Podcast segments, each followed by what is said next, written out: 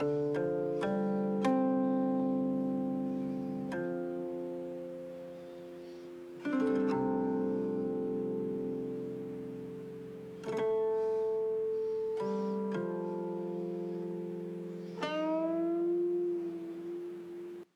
鹅鹅，曲项向天歌，白毛浮绿水，苞米面大饽饽。咱们前文书说到，陈四、吴大师还有赵顺三个人在赵顺家这果园里边这片李子林，在这儿镇妖灵。啊，这吴大师弄一个小怪兽啊，把这妖灵给镇住了。我当时也想啊，你说这。镇的是妖灵，这要镇奥特曼的话，估计这小怪兽要够呛啊！啊，等把这一切都处理好之后，回赵顺家。这赵顺啊，刚要进门，让吴大师一把就给薅回来了。别进！这赵顺啊，让吴大师给吓一跳啊！这脸上挺害怕，就问吴大师说：“怎么不能进啊？为什么？”这吴大师就说：“上回你儿子在这果树林里边遇着这小鬼然后你们什么都没干，急急忙忙就跑回来了，结果把这小鬼给带回来了。现在咱们也是从果树林那边回来的，如果不想身后面有小鬼跟着，哎，往后面吐三口口水。”说完之后，这吴大师啊，先回身呸呸呸，吐了三口，然后才大步流星进院。陈四儿。还有赵顺，赶紧也照做呀。吐完以后，跟着吴大师才进去。啊，进去之后啊，就问吴大师说：“现在是不是已经没事了呀？”这是赵顺问的。吴大师说：“呀，暂时是没什么事的。不过啊，为了保险起见呢，再看看。这几天呢，你们家人尽量别去后山。晚上的话啊，别出门，知道吗？”这赵顺，哎哎哎，好好好，吓坏了赵顺。这一天的经历啊，赵顺终身难忘啊。等回到赵顺家之后，先洗了个澡，然后换上干净衣裳。陈四儿趁着旁边没人啊，就问吴大师，就说：“那个刚才你在后山镇妖灵那小怪兽，那是一个什么东西？那玩意儿能镇住妖灵吗？”吴大师这时候脸上啊很有自信，就说什么？那是九子之一呀，只要下边镇的不是奥特曼都没问题。陈氏说什么九子之一呀？吴大师说呀，龙生九子你不知道吗？陈氏哦，这么个九子之一，那我我我明白了。这吴大师说，你也不用问太多，你就知道啊，那是一尊神灵，他可以镇住阴邪，这就行了。多的我也不跟你讲，不跟你科普了。怎么个龙生九子？不跟你讲了啊，耽误时间。在这一听，哎，得嘞，哎，师傅，这世界上真有神灵吗？这吴大师赶紧告诉他：有啊，当然有啊。你没听老人说举头三尺有神灵吗？陈氏说啊，哎呀，这光听说了，咱也没见过呀。这个师傅你见没见过？咱也不知道啊，咱也不敢问呢。这吴大师说呀：“你没见过，不代表没有。在张寡妇那个事儿之前，你是不是还不相信这世上有鬼呢？现在你信吗？”陈氏看着吴大师，嗯，那我就不问了。吴大师说呀：“老祖宗那句话说的有道理，举头三尺有神灵，这神灵啊，必然是有。”吴大师说这话的时候，表情很认真啊，不像是开玩笑。吴大师又接着说：“虽然那尊神灵……”可以镇得住妖灵，但是他也不是一劳永逸的。为什么？因为他毕竟不是九子真身，他只不过是一个塑像。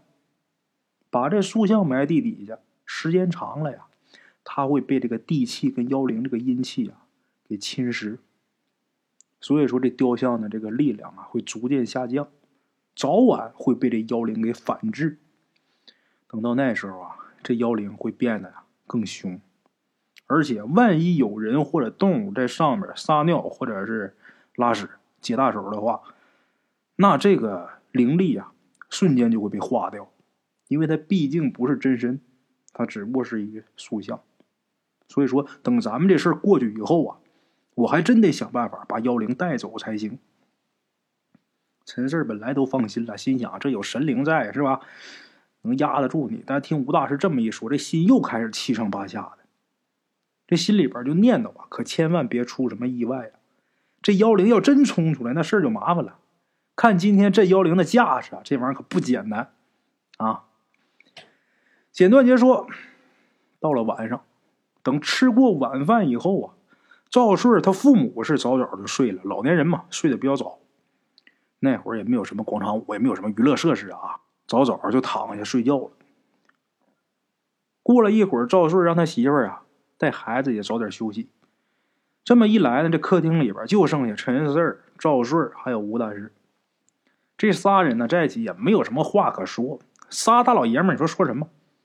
这客厅里边非常安静，电视啊打着呢，声音不大。电视里的人物啊在说话。这赵顺啊，好像是有什么事要问吴大师，有什么话要说，可是这嘴呀，张开几回又合上了，也不知道为什么。估计赵顺是不放心，啊！等到晚上快九点钟的时候，这时候吴大师啊才先说话，就是赵顺啊，待会儿我跟陈四啊得去后山看看，你呢就在这看电视，等我们回来。等我们回来之后啊，你帮忙开一下门。陈四一听，怎么的，还得去趟后山呢？后来一想啊，对呀。这秦府的怪人，他要是来挖小鬼的话，可不得就是晚上吗？我们可不得去吗？啊！这赵顺啊，也没想到这吴大师啊能说这话。本来他这心里就不托底，就怕出事一听吴大师说待会儿跟陈氏得去趟后山，立马就着急了，就说：“不会出什么事吧？”吴大师，这吴大师笑了一下，说：“没什么事啊，那个我跟陈氏啊，就是去看看。”巡逻啊！万一有小鬼要跑出来，我好提前给他收拾了，省得把你们吓着。我这也是为你们着想。这话一说出来，赵顺这心里边很舒服，这脸上啊笑了。啊，那好啊，吴大师，那那那我把东西给你们拿出来吧。说完之后，赵顺起身去拿东西去了。拿什么去了呢？拿了两块木板儿。这两块木板啊，是吴大师安排他做的。下午啊，那会儿趁空，这赵顺找木匠做这么两块木板。赵顺把这两块木板拿过来给吴大师。吴大师接过来以后啊，翻来覆去看了几遍，看完之后啊，点点头，不错，啊，做的的确不错。说完之后，把这两块木板递给陈四一块陈氏接过来以后啊，也是拿手里边仔仔细细看。这木板呢，就是一个长宽都差不多的那么一个方形的板背面呢有那么一个锥形。陈氏没明白这到底什么东西啊，就请教这吴大师说：“师傅，这是什么呀？”吴大师说：“呀，这东西啊，事儿你记住啊，这叫比鬼高。”哎。这东西它是用桃木做的，这个锥形那面放在地上，人站在这个方木板上，有了它，即便待在这地方，阴气再重啊，这阴气没有办法从脚上往上入侵身体。站在这板上啊，人的阳气呀，因为有桃木托着呢嘛，阳气能更高，人的阳火能更旺。能压鬼一头，所以这玩意儿叫比鬼高。陈氏一听罢了，真是神奇啊！这个东西。说完以后，陈氏跟吴大师起身离开。出了赵顺家之后啊，这吴大师就递给陈氏一包这个锅底灰。吴大师和陈氏都把他把这灰先抹脸上，然后把这鞋啊叼着，等都弄好之后。两个人才一起上后山。这天晚上，这月亮不大，所以说这能见度比较低。虽然说白天来过这果园啊，但是晚上再来的时候，因为这路不熟嘛，一走也是脚底下一滑。陈氏总摔跤，这吴大师啊也是照的直趔趄。等进了果园里之后啊，陈氏没觉得什么。可是走到李子林那一块之后，陈氏浑身就开始打冷战这鸡皮疙瘩就开始往出钻。这说明什么呀？这里边冷，这地方阴气重，所以才会这样。等进去之后啊，吴大师带着陈四啊，走到一个土坑边上，然后把这两块比鬼高放地上，这俩人就站上面。双脚刚站在上面的时候。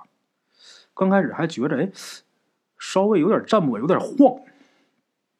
但是等木板那面不是有一个锥形吗？这身子往上一站啊，晃几下，把这锥形踩到这土里之后啊，就站稳当了。啊，等站稳了之后，陈氏打眼睛啊，扫了一眼周围。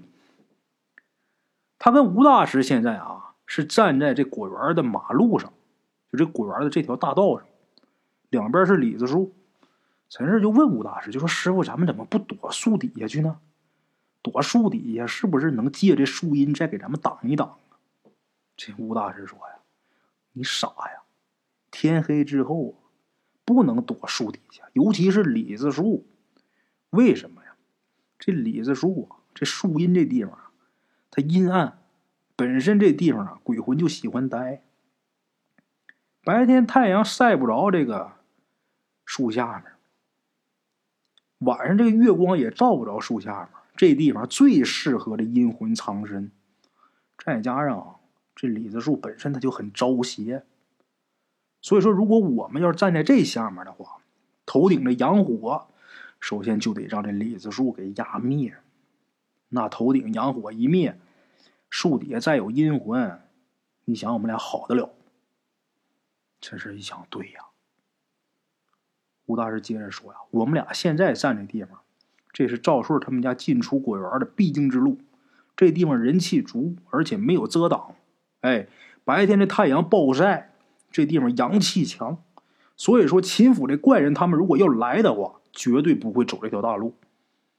他们不会走这儿，我们在这儿等是最安全的。”听吴大师这么一说呀，陈世才觉得有道理啊。不愧是师傅嘛！说完之后啊，这吴大师啊，让这于小雨还有那小鬼儿，于小雨不是领一小鬼吗？让于小雨跟那小鬼躲到旁边那李子树上去。这俩去那儿了。这一切都准备就绪以后，接下来静等秦府怪人出现。说实话啊，等人挺无聊，等鬼也无聊啊。都准备好之后，这吴大师就不让说话了。这吴大师还说呀：“如果站不住，可以蹲着，但是不允许离开这木板儿。”那这种状态，那基本上就跟上学时候罚站没什么区别。再加上等了一个多小时，秦府这怪人呐都没见踪影，陈氏有点熬不住了，心想：今天晚上能不能来了呀？正在这无聊郁闷呢。这时候啊，耳边就听见“啪”的一声脆响。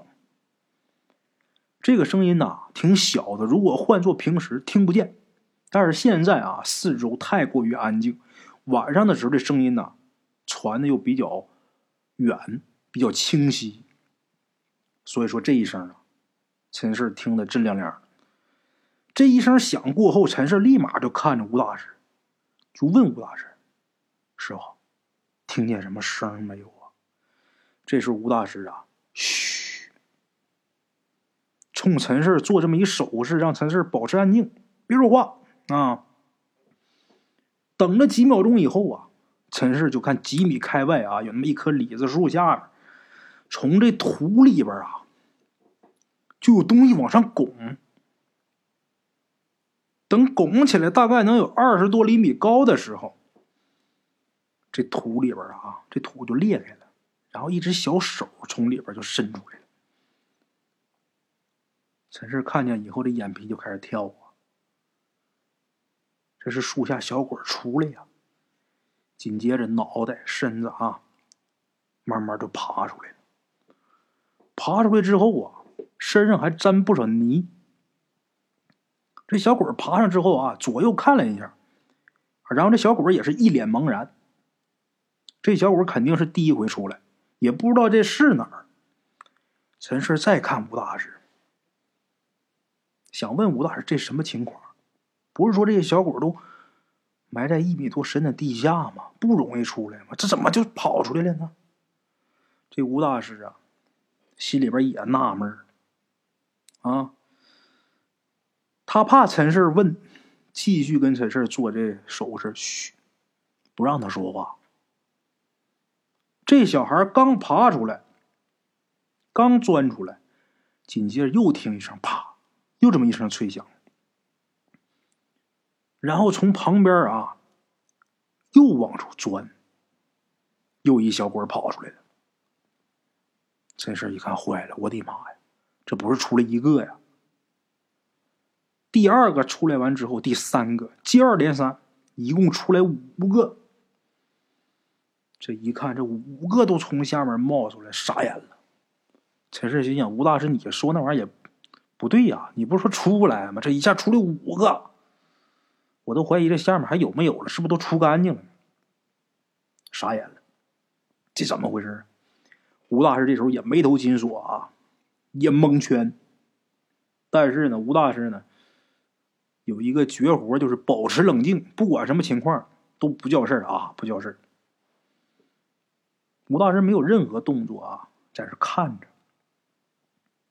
看这些小鬼都出来以后啊，就都聚集在有那么一棵李子树下面。这些小鬼好像没看见陈四、吴大师他们，没看见。聚齐了之后啊，这五个小鬼就结伴往山下走，但是他们都是啊，挨着这个树荫的地方走。没走大路啊，这点倒是很符合吴大师之前说的。等看他们都下山以后啊，陈氏啊忍不住了，急忙问吴大师说：“怎么回事啊？”吴大师说：“我也不知道啊，不过肯定啊是赵顺他们家原因。这样啊，四儿，你先回去看看，我在这继续守着。”这时候陈氏陷入两难，我怎么办？我回去，那明显就五个小鬼啊！我不回去的话，待会儿不定来多少尸体，还有小圆帽啊！后来一想，我还是回去吧。跟着这些小鬼啊，不定有什么危险。那真要是碰着小小圆帽，还有那些尸体，我师傅不在，那可要了命了啊！临走之前呢，问问师傅，师傅，那个于小雨能不能跟我去啊？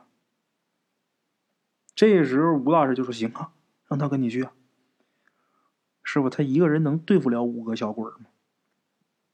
正说着呢，这于小雨啊，从旁边那李子树上啊下来了。于小雨就说：“呀，五个小鬼而已啊，没问题。再说我们这边还有一个帮手呢，谁呀？不是还有那小鬼吗？咱们上一集吃糖的那个小鬼啊。”陈氏看一眼那小鬼啊，就问他：“你叫什么呀？”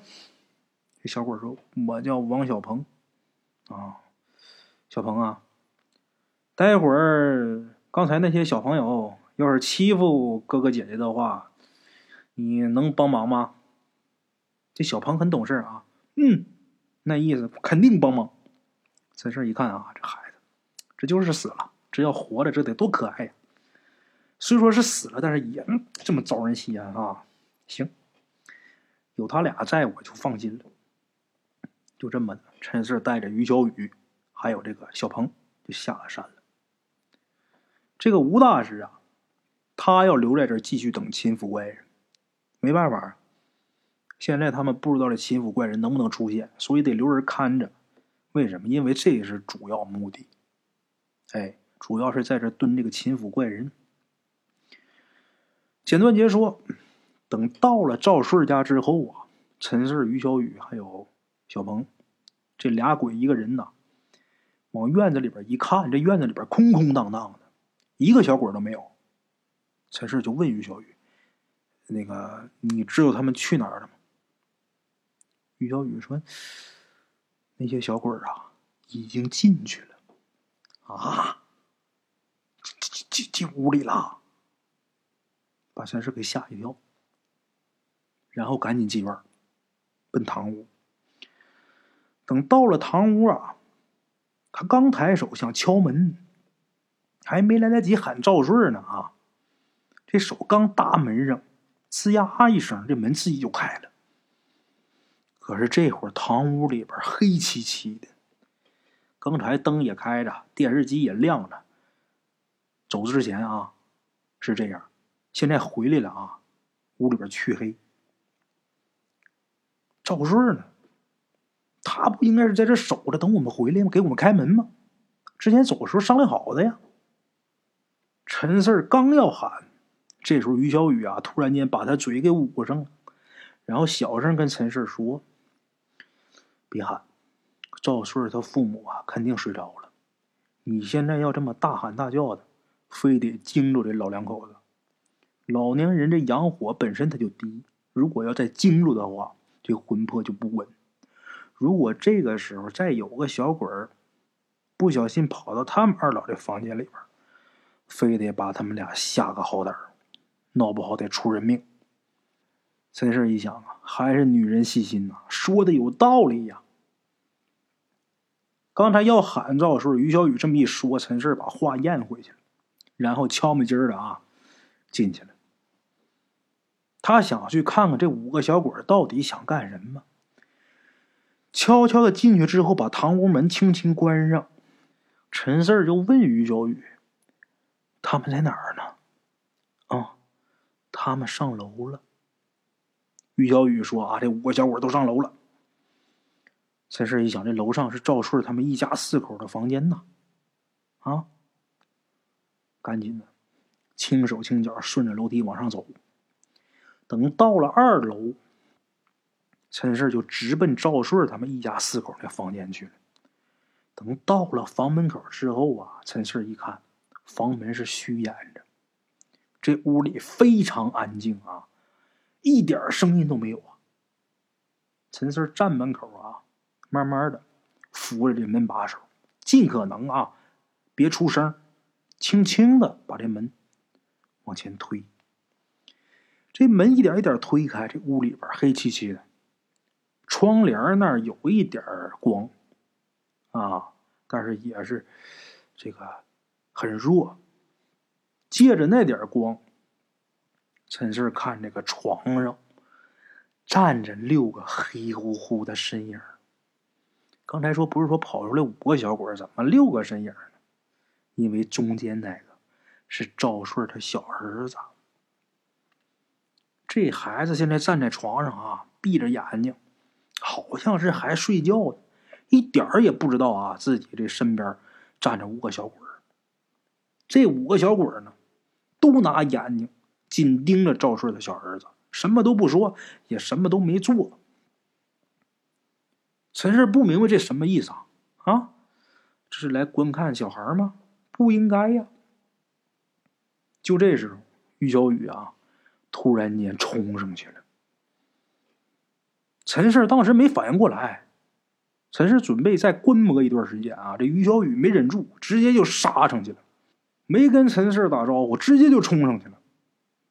于小雨往上一冲，这五个小鬼可立马就发现这于小雨了。紧接着，有俩小鬼抓着赵顺他这小儿子，把他小儿子拉一边去了，躲一边去了。另外三个小鬼冲上来就跟这于小雨招呼，想拦着于小雨，但是。这仨小鬼那哪是于小雨对手啊？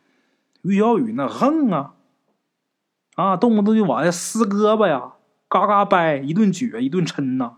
那于小雨多暴力呀！这仨小鬼过来拦着，这于小雨抬手，啪，这个大嘴巴就给抡飞一个。紧接着啊，各种大飞脚，我的妈呀，打的那个惨呐！陈氏都替这仨小鬼疼得慌啊！哎呀！这个这个这个女鬼呀，这个女人呐，可惹不起啊，太了不地了！一顿大电炮、大飞脚啊，就把这仨小鬼给解决了。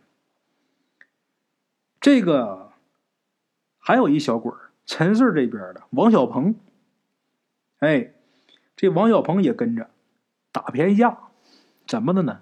于小雨给干飞出去一个，倒地一个，这王小鹏过去给补两脚。陈氏一看，呃，这颇有我小时候打架的风采呀！啊，这三个解决了，还有俩小鬼儿。那俩小鬼儿不是拉着赵顺他小儿子吗？一看这个画面啊，这俩小鬼儿啊，抱一起了，表示我很害怕。嗯，挺滑稽的。抱是抱在一起了，但是可没离开赵顺他这小儿子。这孩子还在他俩身后挡着呢。这时候于小雨啊，过去也没直接跟他们俩动手啊。咱说那么大人欺负孩子也不好，跟俩小鬼商量。那个你们俩躲开好不好啊？别拦着。你们俩要是躲开的话呀，姐姐给你们好吃的。这俩小鬼互相对视一眼，还有这好事不给吃的也得让开呀。这大姐有点呢呀，这大姐呀。这小鬼回头还问了一句：“真的吗？真的给吃的吗？”于小雨他身上没有啊，回头看陈四儿啊，陈四我我我我有我有我有，从兜里边掏出几颗纸糖，然后啊就跟这俩小鬼说：“来吧，过来吧，啊，都给你们。”这俩小鬼真听话啊，直接就不管赵顺他儿子了，腾腾腾就跑过去了，奔陈四来了。除了他俩之外啊，之前被于小雨。一顿大电炮、大飞脚给干飞那仨小鬼啊，也过来了。这个王小鹏也跟着过来了。刚才这王小鹏还挨个踢呢，这会儿也顾不上了。来吧，先吃糖啊！陈氏一摸兜，正好六颗糖，刚好他们啊一人分一个。陈氏还挺庆幸啊，这得亏是六个呀，只要五个还麻烦呢，还不好分呢。这些个小鬼都过来拿糖吃，借这功夫，这于小雨就护在这个赵顺他小儿子身边。这么的，这五个小鬼可就没办法再害赵顺的小儿子了，是不是？有这么个大姐姐在，那还了得？陈氏这心里边啊松了口气。可是，在这时候啊，赵顺他媳妇醒了，突然间醒了，醒了还说一句：“谁？”刚说完，人家一伸手，啪的一声就把这电灯给摁开了。这灯一亮啊，赵顺的媳妇一眼就看着陈四了，然后妈呀一声啊，哎呀，拿被就把身上给裹上了。哎呦，陈四一看啊，黑色的，反正挺尴尬，挺尴尬啊，把脸扭过去，没敢再多看啊。这时候啊，赵顺他媳妇儿。也很惊恐，就说：“你你你们是怎么进来的？”陈四一听：“你们，那也就是说，他不光是看见我，还看见其他的这些小鬼儿，还有于小雨啊！啊，吓一跳啊！你你们是怎么进来的？”刚说完这句，赵顺他媳妇可能也看出来了，除了陈四是人，其他那可都不是人呐！吓得嗷唠一嗓子。这一嗓子把这些小鬼也给吓着，也给惊住了。这些个小鬼啊，立马就跳床上去了。有一个顺手还把这个灯给关了，啪，把这灯就给关了。这一下屋里又一片漆黑。这些小鬼可都是奔着赵顺他媳妇去的呀。这灯一关，陈氏的眼前一片漆黑，什么也看不见。等过了几秒钟，这眼睛又适应房间里这个黑暗了。这时候就听赵顺他媳妇儿啊，吓得吱哇乱叫唤，缩这个被窝里边。但是这些小鬼那太调皮了，一个一个的轮番往被里边钻，吓他。啊，估计那情景是：嗨，你好，你好。那赵顺他媳妇儿那就是一普通家庭妇女，那哪受得了他们这么吓呀？哎呀妈呀！腾楞从这床上就蹦起来了，奔陈氏就来了。刚才开灯的时候，他知道陈氏在那个方位呀，快把他们弄走啊！陈氏啊，心想：我怎么给他弄走？哎，那个别闹了啊，别闹了，各位啊，那个你们跟哥哥下去好不好？哥哥再给你们糖吃好不好啊？结果啊，一说这话，这五个小鬼啊异口同声：“好！”哎呀，陈氏一看这招行啊，赶紧啊跟这些小鬼说：“来，走吧，走吧，走吧，快跟哥哥下去。”陈氏在前面走，这五个小鬼从床上啊噼里啪啦全蹦下来啊，跟陈氏在后边。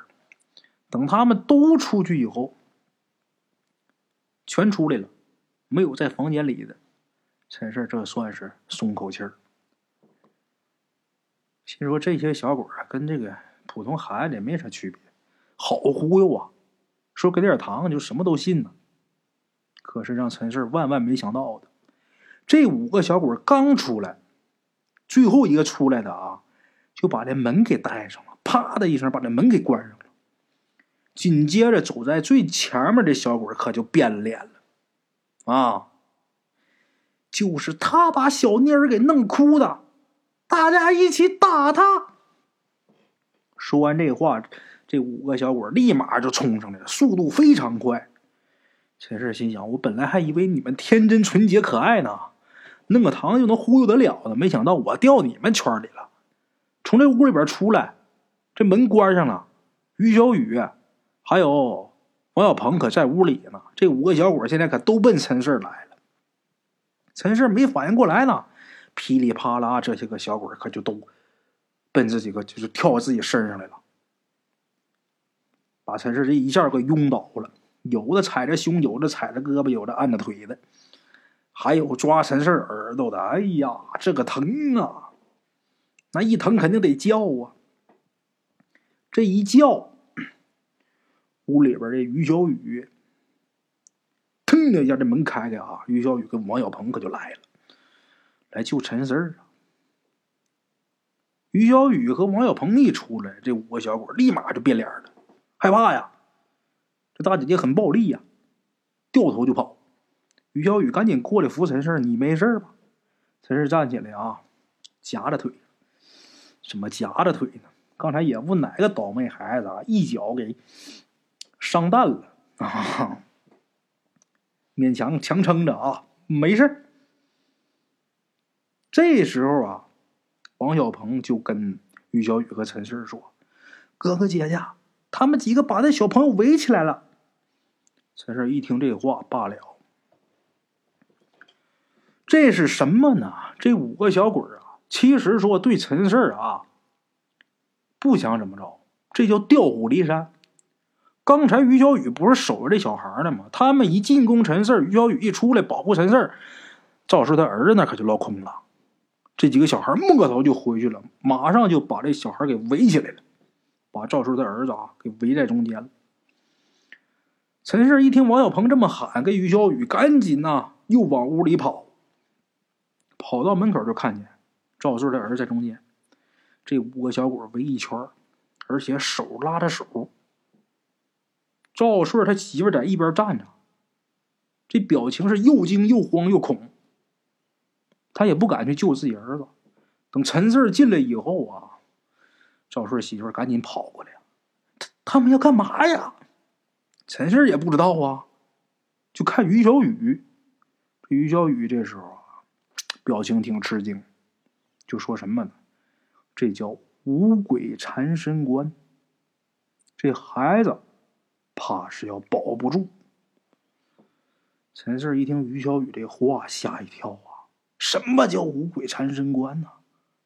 赵顺他媳妇也不明白这什么叫五鬼缠身关，但是一听这么说，那就心急如焚呐，就喊抓陈氏的胳膊：“你救我儿子，快点啊！”看这架势都快哭了，着急呀。这于小雨说：“恐怕这孩子要完。”陈氏心里一着急，把自己的鞋脱下来了。什么的呢？他前面不是在这个王富贵家里边，不是拿着鞋底打过那些尸体吗？这尸体里边是小鬼啊，那鞋底一拍就跑啊，是吧？陈氏把鞋脱下来，妈巴，我还弄不了你们了，拎着鞋可就过去了。当时啊，陈氏就合计，不管怎么的，我这两只鞋我先拍走他俩，把这孩子救下来再说。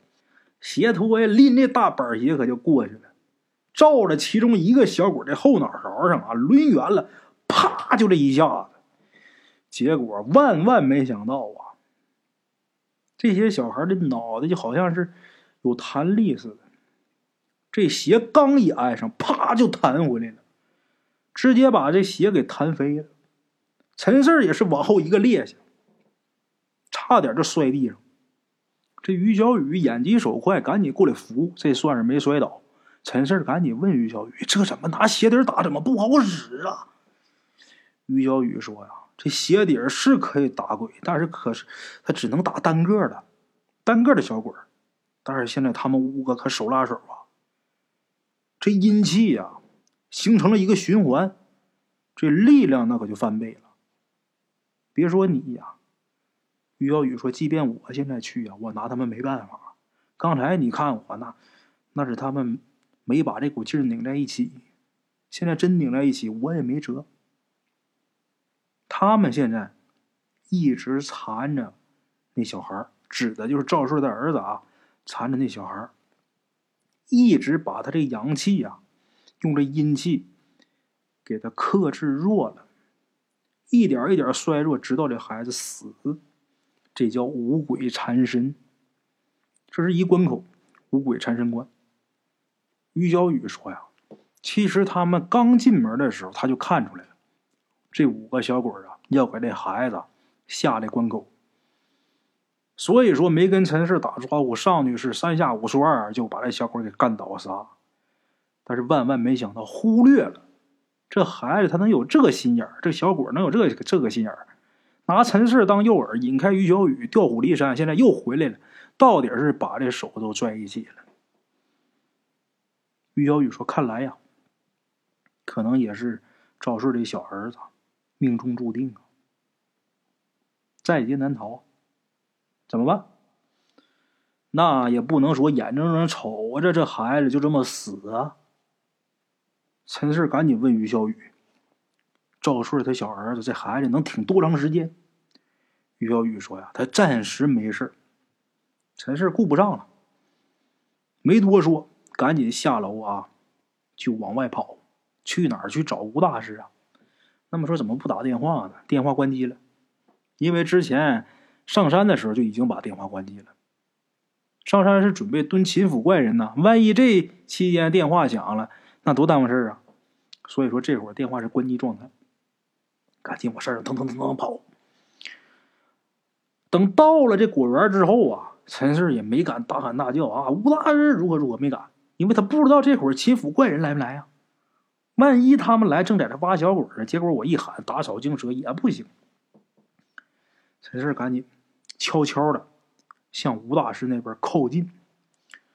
等看见吴大师了，这吴大师还在那站着呢，而且这周围没有什么响动。陈氏才走到吴大师身边，悄悄的跟吴大师说：“吴大师，那个没来哈？啊，没来呀。”那你回来了，赵顺家没事了吗？没事了，出大事了。陈四赶紧就把赵顺他小儿子被五个小鬼给缠身这事儿就给说出来了。刚说完，这吴大师脸色就变了。本来这个月亮就不大，吴大师啊，在这个光线下啊，听完这个事儿之后，脸瞬间黢黑。哎呀，吴大师就说呀。不能啊！怎么五鬼缠身呢？我看那孩子不像短命的相啊。陈氏说：“我哪知道啊？你是师傅啊。”吴大师这时候已经走了，走，咱们赶紧下山。吴大师前面走，陈四后边跟着。等到了赵顺家以后啊，一看呐，赵顺他爸妈这老两口在门口呢，可能是刚才啊那动静太大，这老两口醒了。一看吴大师和陈四回来了，这老两口啊，恨不得跪下了。哎呀，可救救人吧，吴大师啊！这吴大师没跟他们客气啊，没管他们，直接把这老两口给掠过了，直接腾腾腾就上楼了。啊！等到了楼上，吴大师走到房门口，往里看了一眼现在这情况。这一看，确实是五鬼缠身关。看着实情之后，吴大师赶紧啊，从自己背的这个挎包里边把棺材钉拿出来了，然后立马奔着这五个小鬼就过去了。走到其中一个小鬼背后啊，拿着棺材钉啊，对着这小鬼的后背，腾就这一钉子。要正常的话，那就完了。这小鬼可是这会儿这棺材钉啊，就好像扎胶皮上了，嘣就弹回来了，当啷一声，脱了手落到地上去了。真是一看真厉害呀！刚才拿鞋底儿没打跑，那玩意儿很正常，鞋底儿的效力它低它差。那这棺材钉都能弹回来呀？那证明这五个小鬼现在可了不得呀！这吴大师一看这情况啊，也没再做什么，把这棺材钉捡起来，放自己的包里之后啊，就退回来了，从这屋里退出去了。看着吴大师出来以后啊，赵顺他父母啊，赶紧问吴大师啊，怎么样了？这吴大师这时候表情挺沉重，不好看，就问。就说家里边有黑布和白布没有啊？赵顺他老婆就说：“那个白布有。”说完之后，赶紧就跑到隔壁一个房间，拿出那么一块白布。这吴大师接过去之后啊，看了一眼，就说：“这白布之前是干嘛的？”赵顺他老婆就说：“呀，啊，之前我娘家，亲戚有人去世了。”我是晚辈儿啊，所以就发这么一个东西，让我这个带肩膀上。吴大师一听，你这孝布那哪行啊？本身你儿子现在被五鬼缠身，阴气那重的很，你再弄这么个东西，那不把孩子给害了？赵顺他媳妇一听吴大师这么说，就愣了，啥也没说，俩眼溜直。哎呀，家里确实没这两样布啊，这可咋整啊？这是谁呢？赵顺他老母亲。你说这现在家家户户啊，这门都关了，这找哪去借去买也没地儿去呀！哎呀妈呀，我那可怜的小孙子！老太太在这没事在这闲嘟囔。这赵顺啊，他爹就说了，这老爷子说了。那吴大师，你拿黑布跟白布干啥呀？能不能用其他颜色的代替呀？吴大师说呀，不行，我要这两种颜色的布啊，我要做一条裤子。这裤子是给你们家这小孩挡煞的。如果其他颜色的布效果没那么好，即便勉强能挡过去，那之后还得很长一段时间，这孩子体弱多病。不行，得要黑的跟白的。吴大师虽然这么说，但是赵顺家现在确实也没有。这黑布怎么办呢？不好找啊！现在，你就是出去借也不好借。怎么的呢？咱们这传统观念里边啊，这黑布跟白布一般都带孝的时候用这个。平常谁家里边预备这东西？赵顺他父母啊，这身体都挺好的。家里也没准备这些东西，那别人家谁家能有？你要借的话，那也得等到天亮。你大半夜你敲谁家门去？这时候吴大师就安慰他们啊，就说没事现在这孩子还没事啊，等天亮，天亮以后啊，找人去借势买，那是你们的事啊，把这黑布白布给我弄回来。这是安慰他们，就说现在啊，孩子没有事而且现在离天亮啊，时间还早着呢，你们呢？先歇着啊！我在这看着，保证孩子没事。这老两口担心呐，不走啊！这被鬼缠身，那还了得？我们还有心思睡觉啊！吴大人说：“你站这有什么用啊？除了裹乱，你说也没别的事儿啊！赶紧吧，休息吧啊！”二老，这个赵顺媳妇儿啊也挺孝顺的啊，听吴大师这么说呀，就哄着这俩老人呐啊，让他俩带着。大孙子，这赵顺不还有一大儿子吗？让这俩老头老太太带着大孙子先去休息去。这二老一合计啊，确实是在这也啥用不顶，领孩子就回房间了。等他们走了以后啊，这吴大师就看了一眼周围，然后就问说：“赵顺呢？”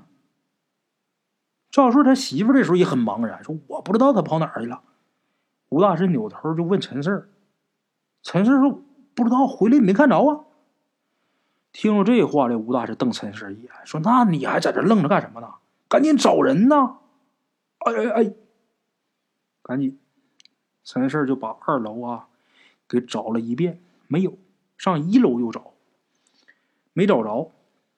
最后在哪儿给找着呢？这一楼有一个柜子，在柜里边找着赵顺了。当时赵顺啊，在里边蜷着这身体啊，睁着眼一动不动。看他这样啊，陈氏都怀疑他是不是死了，吓坏了，把手啊往那个赵顺鼻子前面一探，有气儿。这一摸这个脖子啊，有脉跳，这活着呢。陈氏赶紧喊吴大师，这吴大师才下来。下来一看他这情况，吴大师就说：“这肯定是被那五个小鬼进来以后把眼给迷了。”赶紧掐赵顺的中指，然后掐这石悬。这一疼，人就清醒，就醒过来了。醒过来之后得先出来呀，可能是在这柜里边蜷的时间有点长，打这衣柜里边往出出的时候啊，没站稳，没招扶着自己老婆啊，搭了肩膀，慢慢慢慢缓才出来。出来之后得问呐，大伙得把这情况得说呀。这赵顺听到自己的儿子啊被这小鬼给缠身以后啊，腾的一下这火就起来了。先是冲吴大师就说：“这怎么回事啊？我不是都买你那横死棺了？怎么你不是说没事？这怎么还有这种事啊？”看这样，赵顺这火不小。吴大师这时候挺冷静，就说呀。每个人呐，根据自己的生日时辰、八字儿，它都是不一样的。每个人会遇到不同的关口，这是命中注定，根本没有办法靠后期的手段来避免的。而且啊，昨天我跟你回来的时候，我是不是跟你说过，这横死关到你家以后，至少得过七天才能起效用？这才第一天呢，怎么可能马上就见效啊？你就说请个活佛回来。这活佛不也得歇歇脚吗？吴大师这话说的也对，陈氏就跟着搭腔蹦腔呗。对呀，你看你种树的种水果，你不知道吗？那花开了以后，它也不能一下就结果啊，总得有个过程吧？你别太着急啊。那个我师傅已经想着办法解决了。赵顺一听，觉得呀，陈氏跟吴大师说的有道理，紧接着把这声。啊，把这嗓门拉低，就问吴大师：“那现在怎么解决呀？”吴大师说：“呀，现在呀，得给我弄一条阴阳裤子。”边的茶楼，人影错落。用声音细说神鬼妖狐，用音频启迪人生。欢迎收听《大圣鬼话》。Hello，大家好，我是主播孙宇。吃完了饭，然后就回到自己的课室上喜马拉雅、百度搜索“大圣鬼话”，跟孙宇、孙大圣一起探索另一个世界。